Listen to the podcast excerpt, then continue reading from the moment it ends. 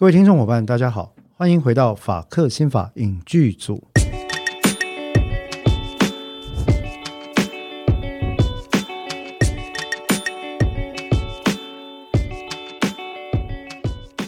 Hello，各位听众伙伴，大家好，我是节目主持人志豪律师。我是共同主持人邓作家，对，我们的邓作家非常好哈，哎，是我们的共同主持人，那应该说是这个，哎，默契越来越好啊，呃，每况愈上，没有这个讲法吧？不好意思，因为由下往上的意思，由下往上啊，所以我是想，上跟下是相对的哈，对对对。那今天呢，我们要来讨论哪一部这个剧集或者是影剧作品呢？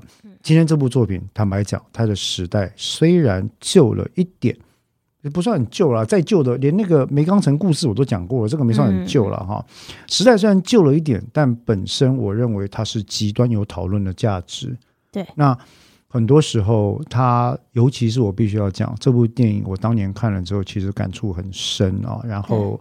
它的呈现手法并不煽情，嗯，它其实相当程度的反映了现实社会当年的现实社会，甚至有些到现在还存在，嗯的很多的对这种犯罪类型的迷思，嗯，啊，也去反映到了受害者在过程当中所受的种种心酸，嗯，以及我们到底要社会的大众到底在观察这类社会或犯罪事件的时候。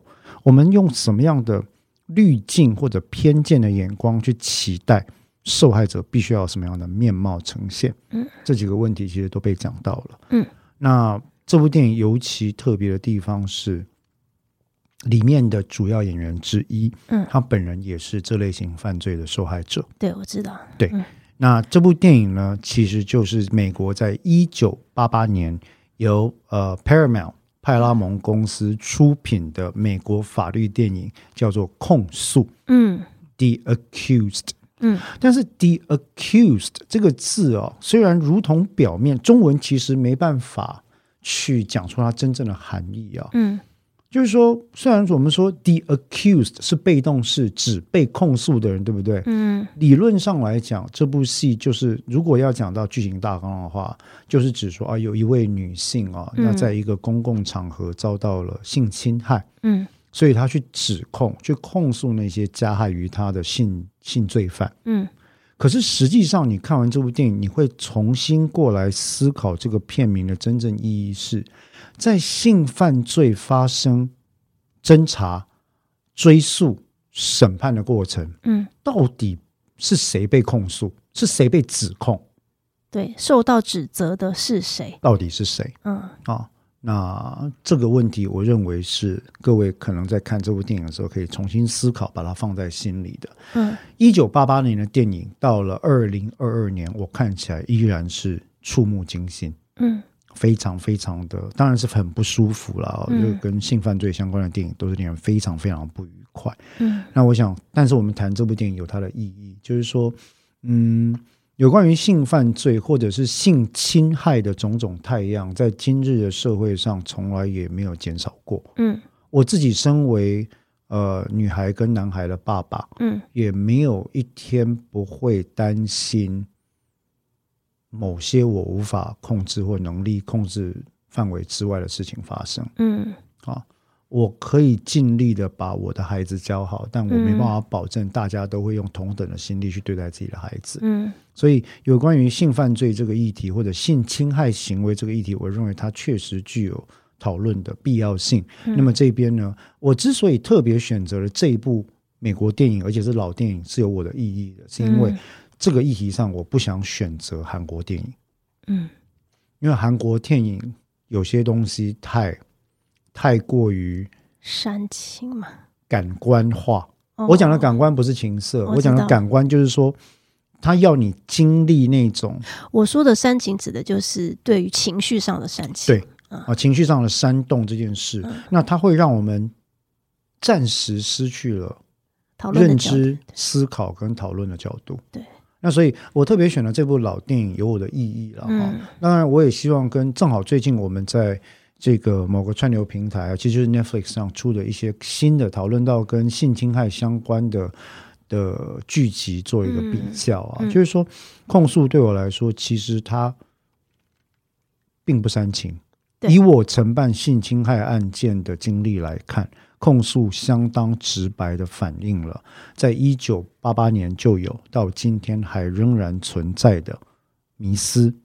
而且我必须说，很不幸的，这个迷思呢，嗯，在某些司法实务工作者身上还是常见。他这部电影，因为他出现的年份比较早，他当初讨论的东西，我们现在现在这个时代去讨论，已经有很多比较呃先进的想法，或者应该说比较开放的角度跟想法了。可是，在当年，对于像这类的犯罪，哈，我觉得这部电影它其实。第一，我应应该是算第一部吧，讲非典型受害人这件事情嘛。呃，这么深入的。对。后来还有另外一部叫《男孩别哭》，对他就是也是我非常喜欢的演员演的那一部，我一直看的非常痛苦。其实我觉得我们可能可以找时间讨论一下那一部啊。两部都在讨论非典型受害人这件事，两部都在讨论错误的性别意识跟有毒的男子气概。对于社会造成的影响这件事，两部都在讨论性侵害犯罪的呃具体要素，包括权力支配跟欲望这几件事，还有愤怒这几件事。嗯，那所以我想。嗯，maybe 我其实就把今天的大纲大概都讲过，我们可以找时间讨论。但今天我还是回到控诉了。嗯嗯，啊，那先讲一下，我们刚刚大概提到这部电影的一个背景啊，呃，它是一九八八年在美国由 Paramount 派拉蒙公司所出品的一部法律剧。那它的导演呢，其实是 Jonathan Kaplan。呃，那这部剧比较特别的是，它是由真实的事件改编啊。嗯。电影的场景本身虽然是在华盛顿州进行拍摄的，当然实际上大部分都在温哥。我们都知道，其实现在在美国制作，在北美洲制作电影哈，温哥华跟乔治亚州，嗯，是两个对对电影制作最 friendly 的地方，包括税啊、配合啊、摄影棚种种的机制，都是最 friendly 的地方啊。所以当年一九八八年，他就在加拿大温哥华制作。那这部电影其实取材自呢，在电影发行五年前，一九八三年啊，当时发生在美国的 The State of Massachusetts，嗯。呃，马赛诸塞州 New Bedford 这个地方的一种，嗯，我们叫做 gang rape，嗯嗯，啊，就是呃集体集体的强制性交案啊啊，那。其实，在这个案件里面呢，呃，当然，这个被害人受到了非常严重的创伤，嗯，但是真正的创伤不仅仅是对他精神上、肢体上，还有心理上，尤其他自我尊严上的创伤，嗯，最大的创伤也来自于侦查跟司法，嗯，以及公众舆论对他造成的伤害，嗯，啊，那这部这部。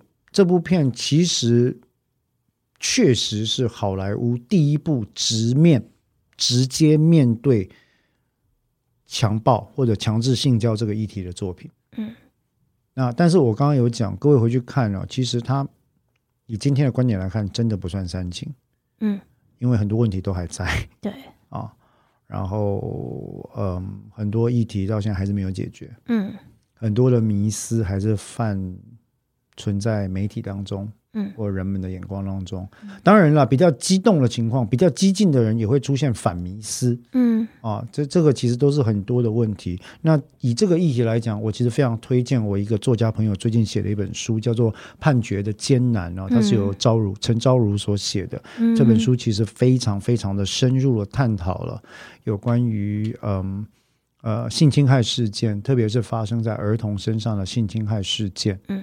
嗯，被害方跟加害方两方的状况，嗯，以及所面临的处境，嗯，这个处境呢，其实是我描述为所谓的双重黑数的一种状况，嗯，我叫 M 型结构，嗯，英文的 M，什么叫 M 型结构呢？那就是我认为性侵害事件的黑数非常高，这不是我认为了，犯罪学的文献其实都有这个统计，我我们我们都认为性侵害事件的黑数。就是 unreported incidents，未经被呈报或报出去或报案的这些受害件数，嗯，比真正被揭露出来要高出很多，嗯，maybe 有三倍以上，嗯，啊，所以一个高峰就是有很多人被性侵害了，但他没有报，嗯，这是 M 的第一边尖尖的，对不对？嗯，M 的另外一边尖尖的是什么呢？很多性侵害事件的冤案黑数也非常高，嗯，为什么？因为很多时候司法跟侦查机关为了矫枉过正，嗯，他会很单向的使用单一的陈述。在没有其他见识、物理、生理或者是呃科学的证据的辅佐底下，很快的做成了决定。嗯，那他忽略了有一些特殊的案件类型里面，可能有特殊的动机，让呃以受害者外观出现的人对以加害者外观出现的人做出不实的指控，这个可能性。嗯，啊，同时也忽略了证据法则。嗯跟科学的证据原则，所以这两者都高，它就是一个 M 啊，两边的高峰，中间的低谷，这样。那这本书大家刚刚可以看一下。好那，回到《控诉》这部电影呢，其实我们刚刚讲哦，然后讲到了导演，讲到了出品，那其实最值得一提的是他的演员。当初呢，呃，在里面饰演女主角这个演员，后来在好莱坞的星途大开啊。嗯。但是根据他自己的描述，他拍这部片的时候，其实当年应该是还没有所谓亲密指导员的这个。今天好莱坞很普遍，对，有啊，就是任何呃。呃，主角或演员之间的亲密动作，他是必须要经过人家指导，因为合意是很重要的。对啊，当年大概没有，所以他自己有讲，他说其实拍摄这个戏的过程，某程度对他来说，嗯，他确实是等于经历了一次受害者有可能经历的状况。嗯，好，那他是很不舒服，特别是他本身是一个女同志。嗯，那当然，这位就是 Jodie Foster。嗯，啊，朱蒂·佛斯特，朱蒂·佛斯特，其实在。在在司法心理学跟司法精神医学史上具有它独特的重要地位啊。第一步当然就是说，他拍的这个控诉这部电影里面，对于我们在呃性犯罪的被害者学里面讨论到性犯罪被害者典型的迷失这件事情，我们常常拿控诉来做一个例子。嗯，哦，这个白话讲就是说，哎呀，性犯罪的被害者就是要呃楚楚可怜。挂号良家妇女小家碧玉，嗯。啊，然后呢，没有任何值得人挑剔或怀疑的地方，这个才是性犯罪的被害者，最好是天真无邪，如同天使或小孩，嗯，这是错的，嗯，在控诉这部电影里面就大力的抨击了这样的观点，嗯，那这部剧的大纲在讲什么呢？呃，讲起来还是很不舒服，但大概是这样，就是说，在小镇当地的酒吧。嗯，那么有一个女性呢，去去，当然去当地就是 have a good time，去喝酒啊、抽烟等等。那么在喝酒的过程里面呢，她也啊很开心啊，可可能跟往来的几位男性就是有调情的动作啊，眉目传情啦，眨个眼啦，挥挥手，微微笑等等啊，她也都不避讳。然后第二个，他可能就是说他的穿着上就是比较清凉，对。然后甚至到中场可能是酒精上了身，然后他就觉得很开心啊。随着这个他们的点歌机播放了热舞的音乐，他就他就到这个空旷处开始一个人自顾自的跳舞。嗯。那甚至他也做出手势说：“哎，你们来啊，你们来跟我一起跳啊，邀请你们等等哈。”那随着整个气氛越来越不可控制呢，于是开始就出现了，就是说从热舞的状况演变成。嗯，越贴越近，嗯，到他不舒服，想要去拒绝这些入侵他个人领域的男性的时候，已经事态晚了。我不是说他有拒绝的义务，嗯，啊，但是等到他当时想要去做这个动作，已经晚了。就是说，这几个男性在旁边的很多人围观哦，嗯，很多人在围观，在酒吧里面哈，然后在 they were cheering，几乎像拉拉队一样的在在在。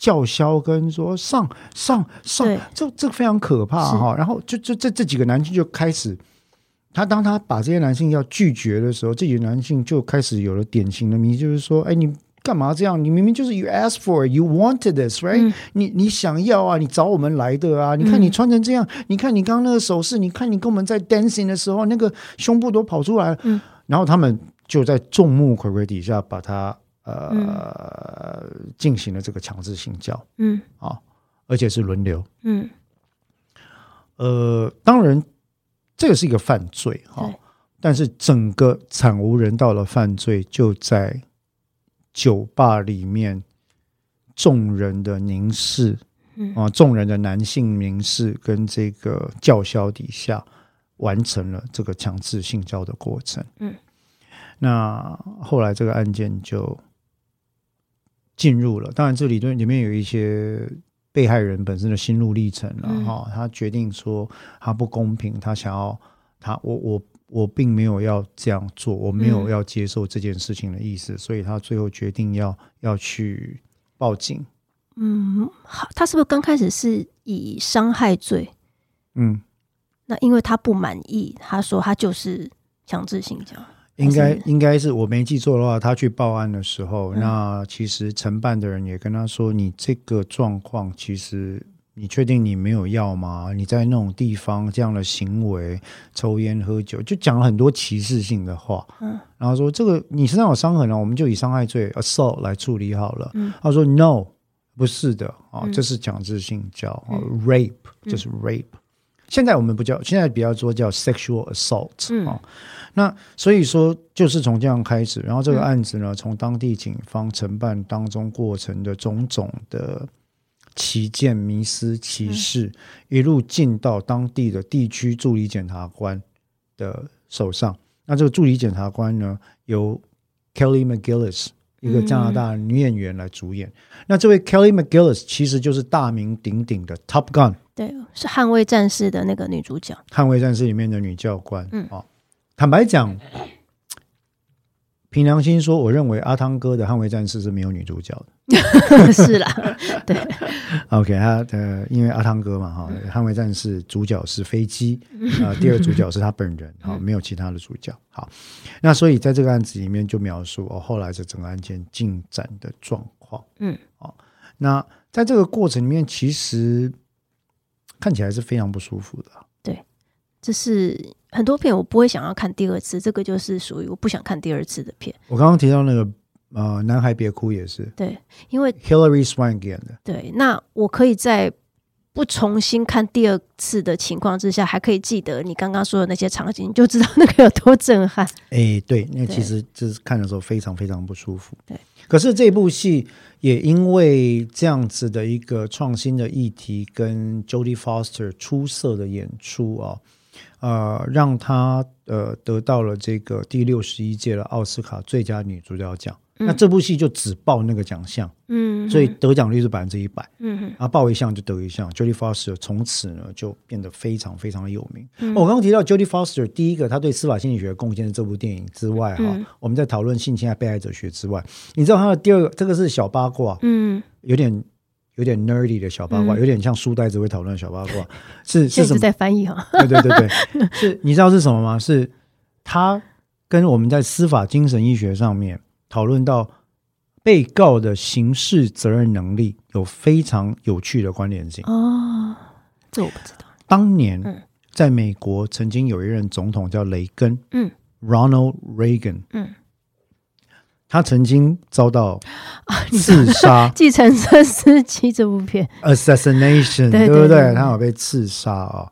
那刺杀他的呃，试图暗杀他的这个人，其实真一直以来就就因为视觉失调症跟严重的妄想跟被害嗯妄想，而造成他精神状态非常不稳定。嗯那他也曾经多次的投诉。写信或者是对 Jodie Foster 进行骚扰，有很多嗯妄想存在。那最后甚至说，为了你，我要去动手做什么什么什么事情这样子。那其实后来就引发了、衍生了他去真的拿枪去刺杀 Ronald Reagan 这件事情。嗯啊然后呢，当时他最后是以无罪，嗯因为他欠缺刑事责任能力这件事情被判。那虽然无罪，并不是事情就这样结束了，他后来终身就待在精神病院里面。嗯，好像一直到今年还是去年才看到他即将获释的消息。他应该已经快七十六岁了吧？哦，那获释出来，当然就是看他能活多久了。嗯 好，那所以说，这是 Jodie Foster 第二个跟我们司法行为科学有关联的东西。这大概只有我这种书呆子才会知道了。哈，就是说两个他的贡献都是跟我们呃 forensic psychology 司法心理学和司法精神医学有关的，就是两部他曾经主演过的片子都提到，都跟犯罪有关的。对对，然后都跟我们在司法心理学上的议题有关系啊。那这个是控诉这部电影，我我认为其实是非常值得一看。嗯，那这部电影其实也首先去讨论了，嗯，除了我们刚刚讲的受害者典型的迷失、理想形象的迷失之外呢，也讨论了所谓的 misogyny 厌女症。嗯，厌女症这件事情啊，就是。我得不到你，邓作家啊，很正嘛，这对我不屑一顾嘛。你们女人就是这样，这种厌女症哦，就是一种错误的认知偏误，一系列的认知偏误堆叠而成的一种负面的刻板印象跟情绪导致的行为跟思考模式。是我身为对我们叫 misogyny。身为一个女生哈，呃，我觉得有很多人生经验是男生真的没有办法体会到。完全同意。像你刚刚说的那个情况，我就曾经亲身碰过，说有男生会觉得说，我追你是看得起你，哦，man，你如果拒绝，他会翻脸。对，那因为对方翻脸，那你必须更谨慎的对待，因为你怕会变成暴力。You can't even refuse up front，就是你不能跟他说不好意思，我没兴趣，你还要担心他的感受。呃，但是对，但不是因为顾及他的面子，而是担心自己的安危。Exactly，exactly 哈。对，就是我曾经在路上就是被路人骂过，因为他会觉得说跟你就是我搭讪是看得起你，你现在怎样？你现在是了不起，自以为怎么样？很厉害吗？对啊，可能还骂你个两句之类的。那个当下真的那个恐惧感会，那我完全理解。I'm so sorry，我非常遗憾听到这种事情，我也理解，因为。因为而且他因为男生不是只有一个人，他们是起哄的一群人，我知道更害怕。我知道，我知道，所以这个真的非常糟糕。这也是为什么作为一个。一个一个女孩子的爸爸，我也是非常的戒慎恐惧。这种情况，我们都很担心哦。那或许我们可以聊一聊有关于教育这件事情。Maybe later，等一下。那回到这部电影里面，其实大概我们刚刚讲到，它有一些特殊的这个成就哦。我们大概刚刚都讲过了。那最后一件事情可以补充跟大家讲的，其实是在本案出演呃，Assistant District Attorney 助理地区检察官的这位 Kelly McGillis 呢。他本人正是性犯罪的受害者。对我这个我当年有听过，他就是自己遭受过性暴力。对，然后他嗯非常不简单。他在多次思考之后，决定出演这部电影，就是因为他认为这个他演这个角色是 Catherine Murphy 啊啊，在里面应该说几乎他跟女主角有点移情的投射，就是说他看到这个女主角。然后他努力的去保护这个女主角，嗯，在这个过程里面也检视了自己的角度这件事情哦。那他的这个 Catherine 跟这个 Jodie Foster 演的 Sarah Tobias，他们两个之间其实产生一种非常特殊的 bonding，就是他们的关系非常非常有趣哦。那在这个过程里面，其实我们就会想象说，哦，不简单，自己身为性犯罪受害者还站出来，嗯，那要重新的，虽然他是演一个。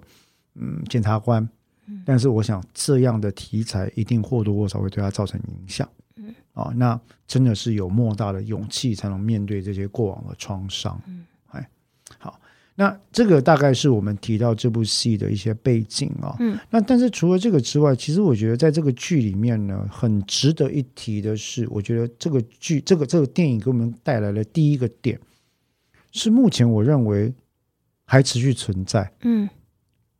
呃，普遍的一种误解。嗯，不要说我的父执辈，就算我的母执辈，嗯，我的长辈，嗯啊，不分男女，基本上都会有类似的想法。例如说，嗯，哎，你女孩子出门穿这样好吗？嗯啊，那当然，他们的观点并不是出于歧视，而是出于一种。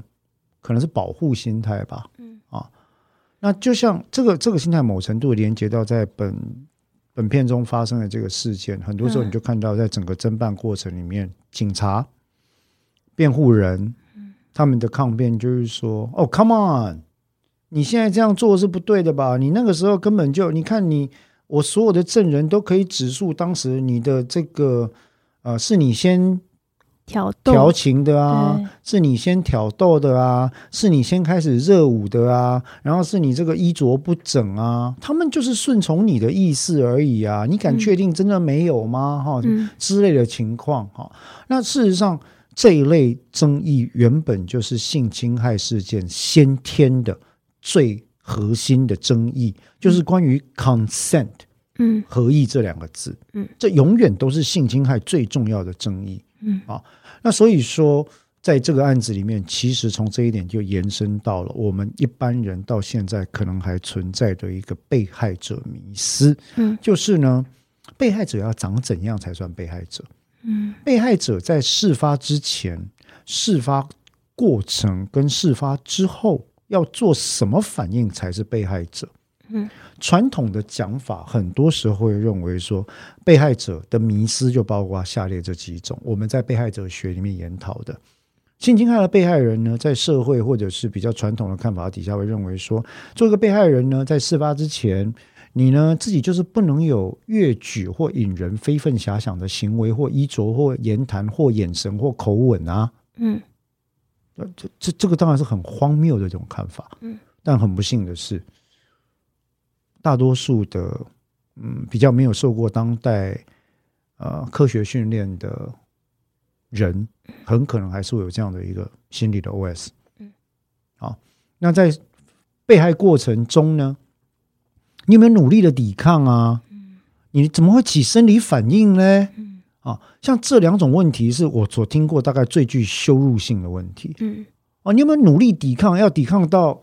要抵抗到你有没有你有没有大吼大叫啊？你有没有努力的抵抗啊？You got 英文有个片语叫 You got to fight tooth and nail。你有没有咬他，用指甲抓他啊？对不对？捍卫你的清白，你就是要可以牺牲生命啊，对不对？要抵抗这个男人呢？嗯，这又是另外两个非常严重的过程中的迷失。嗯，好，这个就就好像另外一个常见的心理学迷失，说如果你是清白，你是不会认罪的。嗯，一样。这是违反人性的。嗯，那之后呢？被害过程之后的另外一个层次的迷失，则是在什么地方？哎，你如果宣称像你讲的这样被害的话，为什么你还能正常过生活？为什么你还能笑嘻嘻的？为什么你还能够正常的去上班啊？那你为什么没有立刻做什么事情？为什么你还笑得出来？嗯，OK，这是第三种迷失。那像这样的迷失，在我们研究我们所谓的 victimology 啊，司法心理学里面重要的学门叫做被害者学的时候，是我们非常常看到在司法实务、舆论、民意常常会反复出现的东西。嗯，那很多时候呢，呃，他就会被认为说，对啦，加害你的人当然是不对啦。但是呢，我听到这边我就火就起来了。嗯啊，没有但是啊，你你嗯，加害加害别人的人，就是只有加害者不对啊。是。哪哪有什么被害者？但是呢，你如果不要穿那样，你如果不要做那个动作，你如果不要做什么过程中，如果你你用力的抵抗，大声的喊叫，用指甲抓他，过程之后，如果你立刻大哭大喊，或者是上吊，或者是拜托人家帮助你，那你就怎样怎样怎样。This is I'm sorry, total bullshit。可是这种情况就是存在。这就是被害者迷失。嗯，那这些迷失，其实，在本案全部都出现了。所以我说，这是一个这是个教科书型的作品。呃，前几年不是有一个史丹佛大学的那个校园性侵案嘛？后来那个作者出书嘛，里面就有讲到类似的观点，就是说，因为他是喝醉、失去意识的情况之下碰到这件事情，所以他被很多人指控说，你就是。喝醉了，你没有管好你自己的意识跟身体。那我记得当年有个说法，就是说什么叫做性侵？像印度公车那个公车案那个才叫性侵。Oh my goodness！No no no no no no no，不是的。对，可是很多错误的论调就是说，他们认为那种才叫暴力，性暴力不是不是是当然不是。对，那像像这种斯坦福校园的，呃，那个那个作者他就有提到说。当他失去意识，不表示有人可以不经同意的入侵，完全不是他的身体，当然不是，对啊。哦，我我这样解释好了，好，我们每个人的存在呢，就是以人格为主。嗯，人格是我们人存在的核心。嗯，人格的核心部位又叫做尊严。每个人都有他的尊严，也就是我们的自主权。我们的 autonomy 就是我们的 esteem，对不对？我们的 dignity。好，所以当我们的人格尊严被侵犯的时候，我们的自主权被侵犯了，就是我们人格尊严被侵犯的情况。它是会构成犯罪的。就是为什么在刑法上保障人格尊严这件事情是如此重要，所以我们才有一些法律，像所谓的公然侮辱罪。嗯，要不然我也可以讲说。邓作家，我就骂你两句，你又没少一块肉，是有什么大不了？No，因为你贬义我的尊严嘛。嗯，我们在讨论性侵害罪行的时候，它的核心概念要理解到，在现在在司法心理学的发展底下，跟被害者学发展，我们已经有了完全的基于尊重人性尊严所发展出来的理论。这个理论是广为接受的，也就是说，其实性侵害犯罪的核心这件事情。他所侵害的最基本的权益是性自主权这件事。嗯，也就是说，每个人成年人基于自主权跟他的人性尊严，我有权利决定我要不要何时何地跟谁在哪里用什么方式进行性行为。嗯，这是我的权利。换句话说，任何时候只要我不要，stay away from me，嗯，就这么简单，嗯，所以只有我要的时候你可以来，我不要你就要离开。对，像那个我刚刚说的那个作者啊，呃，就是史丹佛案的幸存者，他说他感到恐怖的事情就是在于说，当他失去意识的时候。他根本不知道会发生什么样的事情，这件事让他觉得很恐惧。是对，那但是很多人就说，他说就会觉得说，那你去那边喝个烂醉，你就要有意，就是你要有警觉的，有可能会发生到这种。不是不是这样的，这这种论证的荒谬，就好像我们。检察官有些人会说啊，监狱就没有教化功能，所以杀了比较好。这个论证的荒谬是一模一样的，嗯，这是完全是错误的讲法。那在性侵害犯罪里面，其实有个非常重要的点，我们刚刚讨论到都是关于性侵害的迷思嘛，嗯，那就是我们好像都以为被害人就是要长怎样，嗯，过程前、过程中、过程后，你就是怎样，你才是典型的被害人。有哪些你一定要做，有哪些你一定不能做，你才是好被害人。嗯，No。性侵害犯罪只有一个原则，违反意愿，嗯，就是性侵害。对，好，那这件事情，但是也因为这个原则，让这类型的犯罪在法律上变成了一个非常难处理的阴阳魔界。它就是个 twilight zone。嗯，阴阳魔界的意思就是说，因为举证非常困难，嗯，举证非常困难。但是，是不是因为举证这么困难，我们就要推翻无罪推定原则，或者是推翻科学证据原则呢？是有很多值得讨论的地方，但回到被害者的保护这件事情上，至少我们可以试着去去除、面对、改变这样的被害人的一个迷思。嗯，这是我认为当下最重要的一件事情。那所以或许接下来我们就可以讨论到所谓的男子气概跟性侵害事件的加害结构这件事。嗯嗯，在这部电影里面，哈。不好意思，我必须要讲，这个设定有可能是我认为比较呃二元化的设定了。嗯，但这部电影或许有意的让两位仅存的女性主角配角结成了一个 us against the world。嗯，我们两人独自对抗全世界，全世界指的是男性的一种氛围。所以你会看到里面的侦查警探。嗯呃，辩护律师哦，然后在庭观察的人有非常多，其实几乎都是男性，全部都是男性集集体对于这些侦查过程提出了一些答辩或抗辩，然后很多时候甚至在庭审过程里面会去质疑被害人的人格、性经历、性历史、穿着、言谈等等是否震惊、是否淫荡。啊，进行所谓的这个呃渣男或渣女羞，就算渣女羞辱了或荡妇羞辱的一种类型啊，那你就看到说，哎，其实在这里面哈，有意识的，好像这个男性的形象被塑造成一个集体的敌意，我们叫 collective hostility 的一个状况。嗯，啊，那只剩下我相信这是戏剧效果，只剩下呃，Kelly McGillis 主演的这个检察官在。在被害人，可是我记得 最后影响判决的是一通报案电话。嗯哼，那报案的这个是一个，我如果没记错的话，是一个形象比较文弱的男孩子，他是男生。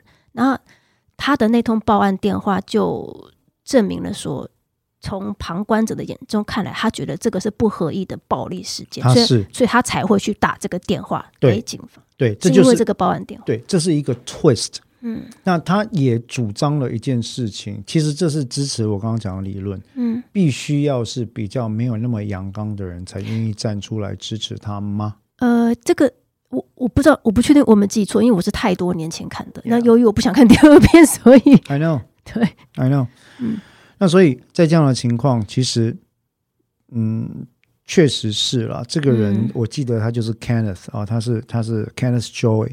嗯，那他其实是一个当晚在那个 bar 附近的一个大学生嘛，那他确实有看到，嗯，好，然后，嗯，他就是跟这个检察官就，最后他鼓起勇气来回报说，他看到了，他认为这个就是性侵害，他也看到了群众是如何的，因为他当天就报他报案的那个电话的录音好像就有。对，找到对对，那所以这件事情，我觉得其实某程度来讲，应该说，呃，对于男性气质或气概这件事情，做出了一个有趣的对比性的诠释。嗯，好，所以我们来讨论一下这件事情，我觉得这是重要的。嗯嗯，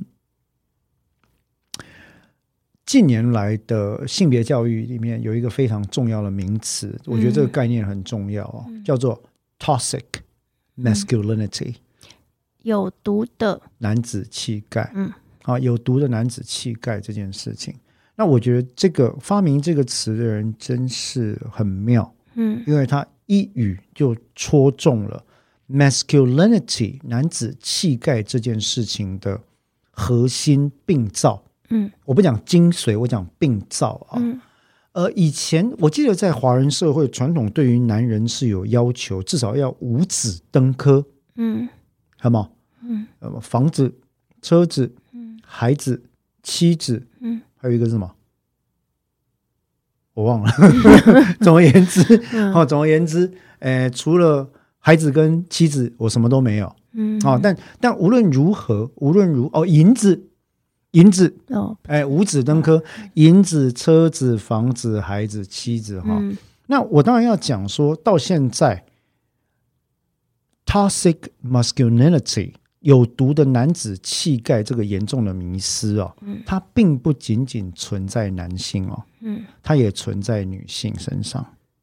女性会认为男性必须具备这些要件才是 man，which is problematic，我认为有相当大的问题。当然，有很多的人越来越，我现在讲不分性别，有很多人越来越开始觉醒，说：“哎，呃，男生也可以表露情绪啊。”以前的讲法是什么呢？在美国。你可能不知道，在美国典型的 masculinity 的代表是什么呢？你可以去回去看一下，从一九七零年代一路到二零一零年代以后的代表男子气概的文化，which is what 你应该有看过，我们叫做 the Marlboro Man，万宝路男人。嗯嗯，什么是万宝路男人？你去看这家烟厂的广告，在所有的广告上，你就会看到穿着呃。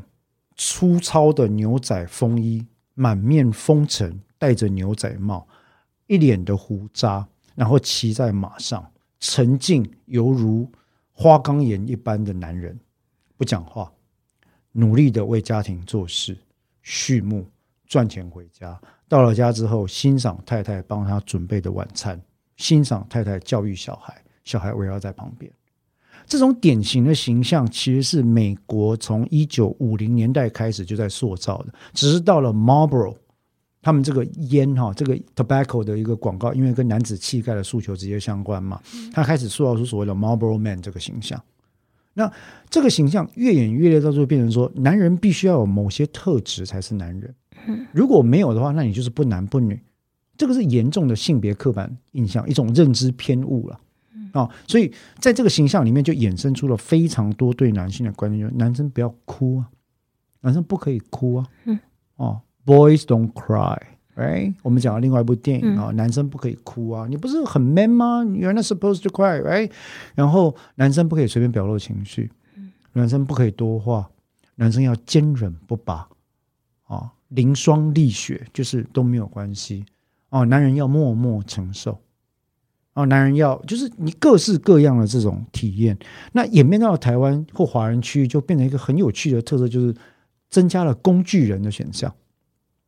那这些都是一种我们社会对于有毒男子气概文化的发生演变跟新的一种进程。可是这些概念，我认为其实对于性别教育都是有害的，某程度也会造就出新一代的，我认为心怀愤愤不平，或者是觉得自己产生被剥夺感的男性，而这是不健康的。这是不健康的啊！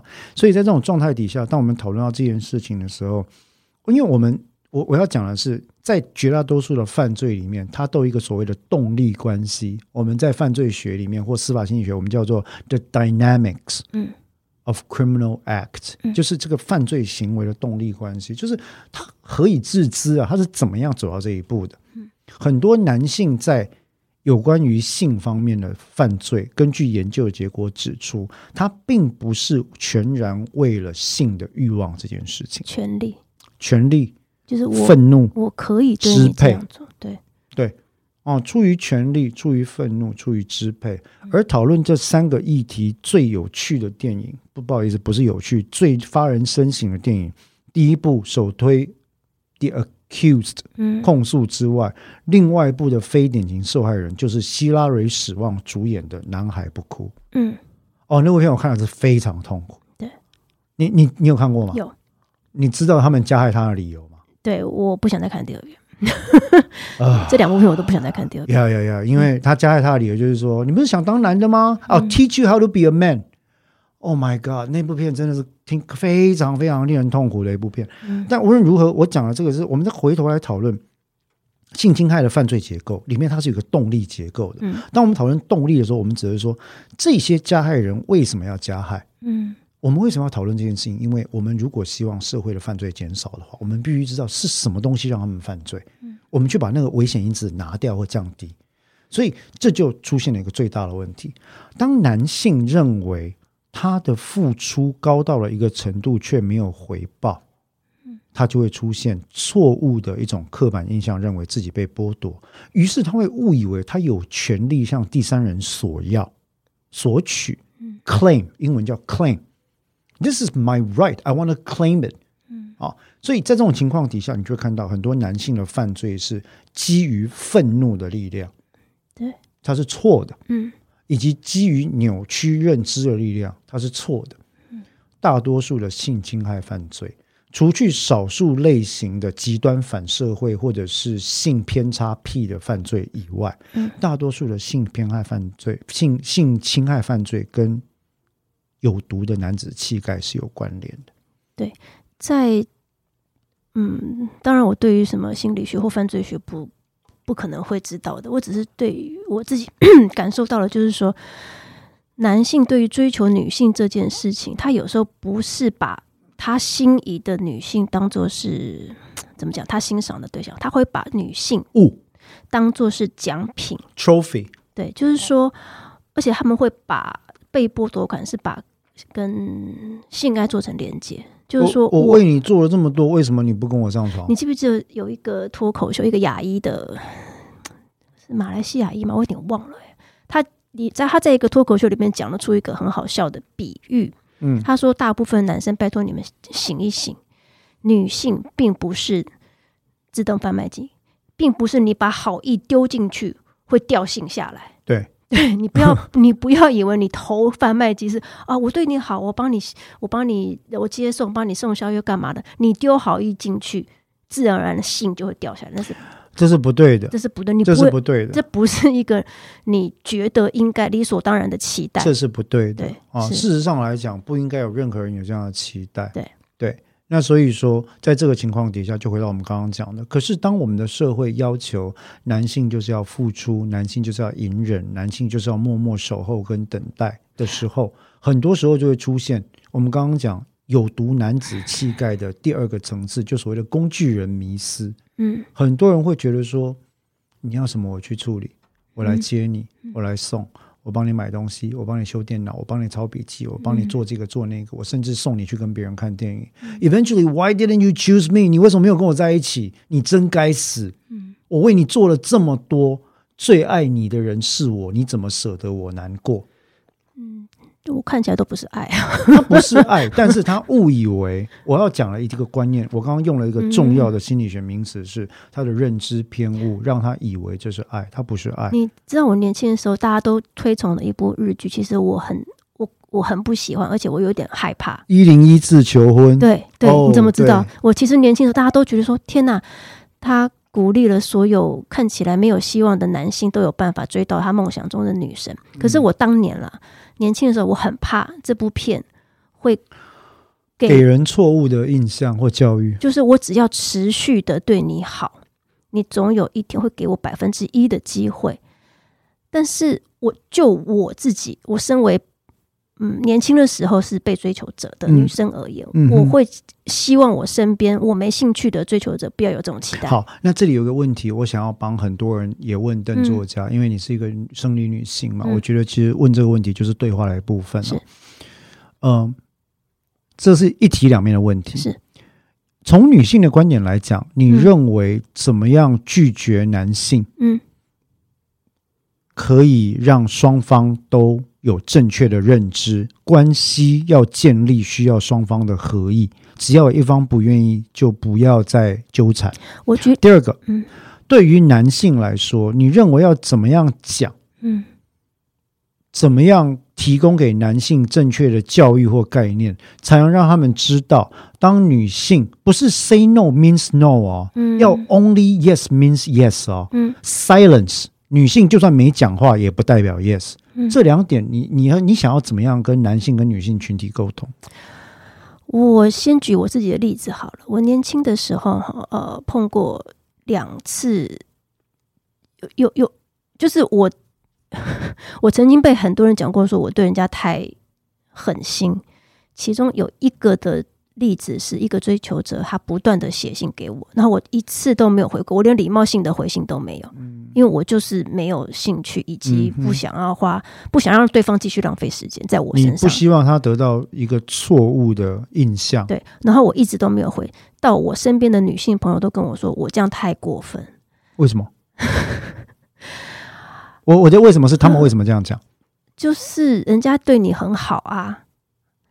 这就是我一直很困扰的事，就是他对我好，但是我不好。那让我这样问好了，嗯，那但是我完全没有利用人家。我理解，我理解，那是另外一个问题，就是你明知你不想跟这个人在一起，你还利用他的人或他的资源，那是另外一个问题，那是道德问题。嗯啊，但是我要我要问邓作家一个问题，就是说，可不可以你回那个人直接拒绝他？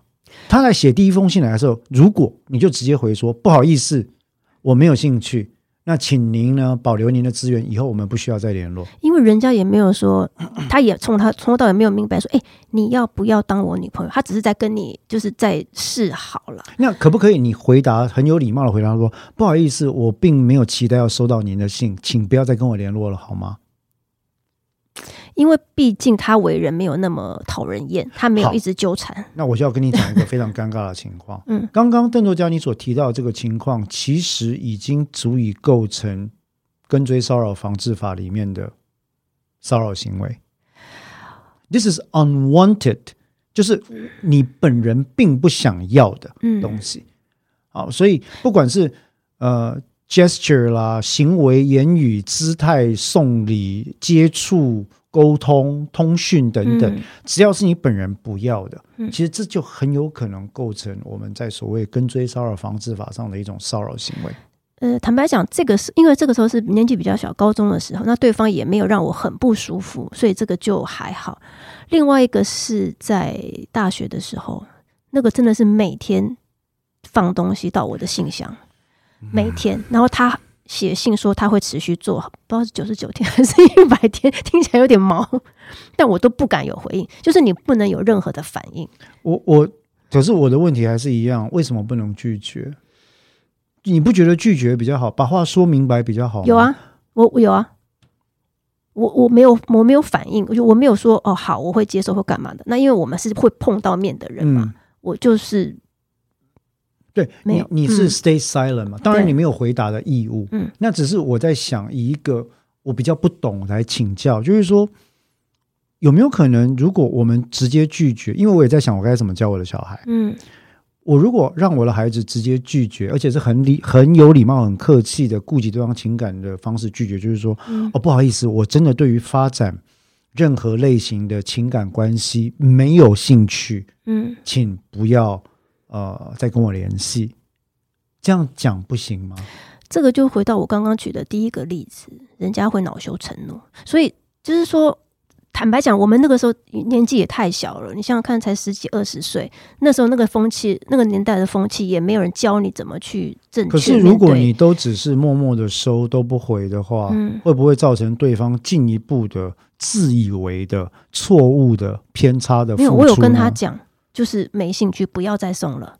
哦，对，哦，所以你有讲，有，我有讲，OK，OK，OK，对呀。那因为你没有办法阻止人家继续放啊。当然了，但是就就是我们就是不收嘛，因为我也是这样教育小孩的，不要随便乱乱接受别人示好的好意。嗯，对。那关于像你刚刚说的男孩子啊，我自己的我自己是觉得啦，好像大部分的家长哈都会到现在哦，都还都还会对小男孩们说，叫小孩男孩们把情绪收起来。把眼泪收起来，不要哭这件事情。我自己的例子是哈，我不太会叫男男男孩子不要哭。嗯，我比较倾向于说，你哭完之后，因为情绪一定要先发泄完。嗯，你哭完之后，我们再来聊。是的，发生什么事了？是，这是正确的。那我也会跟小孩子说，你要跟我讲，我才能帮你。我会用一种我们互相合作的方式跟他沟通，我们来，我们来帮你去理清你的情，但是我不会讲这么成熟的话。我的意思，我们来整理情绪，来知道这个事件的发展。那我一直觉得说，男孩子需要比女孩子更多的情感支持，从小不是长大之后，从小就要了。呃，我我的看法不太一样。我认为男孩子跟女孩子需要的情感支持，也不一定谁比较多，谁比较少，看个案。个体而定啊，但我认为男孩子需要比女孩子更多的情感认知教育跟性别认知教育，应该是里面有两个重点。对，第一个重点是你必须意识到男性的生理因素对他的愤怒驱动力造成的影响，所以我们必须教导男性，尤其是男性的孩子，在青少年期之前如何疏导跟控制自己的愤怒。嗯。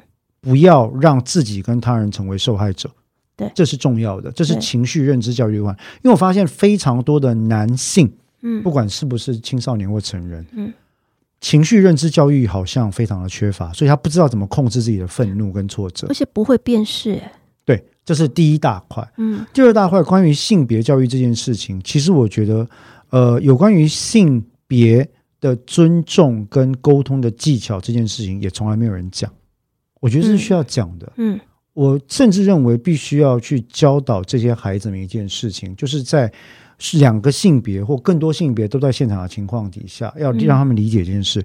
不管你是什么性别，你的性偏好或者是受吸引对象是什么性别，it doesn't matter。嗯，但重点是，我们需要去问，嗯，需要去理解，我这样做会不会让你不舒服？只要不舒服，请你立刻表示，我会停止这样的行为。嗯这是 respect。嗯，这是尊重。那了解尊重人我之间的界限是非常重要的。我认为这个是情感认知教育里面的重性别情感认知教育里面重要的一环。嗯，那当然讲起来很容易了，很多老师或者是长辈就会说：“哎呦，像你这样讲，一点浪漫关系都没有了，哪有人什么事情都要问的？”但事实上，我觉得社会就是演进到这样的地步了。嗯，只是我们用什么方式问？哦，我觉得去问这件事情，并不会造成他人的不快。例如说，我今天说：“哎。”那邓作家，我我想假设哈，我我想请你喝杯咖啡或喝杯酒，那看看我们日后是否有当好朋友或继续发展的可能性。你你认为如何呢？那我可能可以会说，我对啊，我想喝，但是我们不要，我们事后不用发展。OK，对对对，就 重点就是这样子。然后我就会再问说。你可不可以再多解释一点关于你想喝但不要发的意思？我我们不要做朋友吗？还是你的意思就是我们保持熟识，但没有进一步的可能性？其实我的经验当中有很多这种健康的例子，是就是说，我同意有对，就是说他问了，然后我们也聊得很愉快，但是没有那个可能性，但是事后还可以做朋友。我也认为这个是很健康的追求关系。其实大部分的男性是可以接受这件事情的。那我只是想。在今天节目的尾声，除了把这些事情拿出来跟大家分享之外，大家可能会说：“哎呀，黄律师，你讲的那种很理想化，哪有人像你这样讲话的？什么东西都讲得明明白白、清清楚楚。”可是，为了保护我们的下一代，保护包括自己的下一代跟别人的下一代，保护这整个世代，嗯，让他们建立良好的情感认知教育跟性别认知教育，这是必要的。嗯，我认为这种沟通技巧的训练，是我们作为父母亲的义务。我们也可以去学习这件事情。对，所以我觉得情感认知教育、性别认知教育跟拿掉有毒的男子气概这三件事情，嗯，是真正可以帮助下一代的做法，也是我认为可以追根究底，减少像控诉这样性犯罪再发生的正本清源之道。嗯，那这个是我的看法。至于他是不是太理想化？嗯，这就不是我能讲的了。但至少我认为，在教育孩子上面，我会认真的朝向这个方向去教导我的小男孩跟小女孩。嗯，对，嗯，好。那不好意思，今天怎么看起来有点好像在上司法心理学的被害者学的课哈？但无论如何，我想《控诉》是一部值得看的好片跟老片。嗯，如果各位对于呃我们提到被害者学的这些议题有兴趣的话，也欢迎留言，我们都可以在。甚至针对另外另外一部作品《男孩别哭》做更加深入的讨论，只是这个议题真的不太令人舒服了。那这就看各位。嗯，好，那我们今天就到这里。如果各位有什么意见或回馈的话，也欢迎一样的呃在网页下方给我们留言，也欢迎各位给我们更多的支持跟鼓励。那么今天就到这边，谢谢各位，拜拜，拜拜。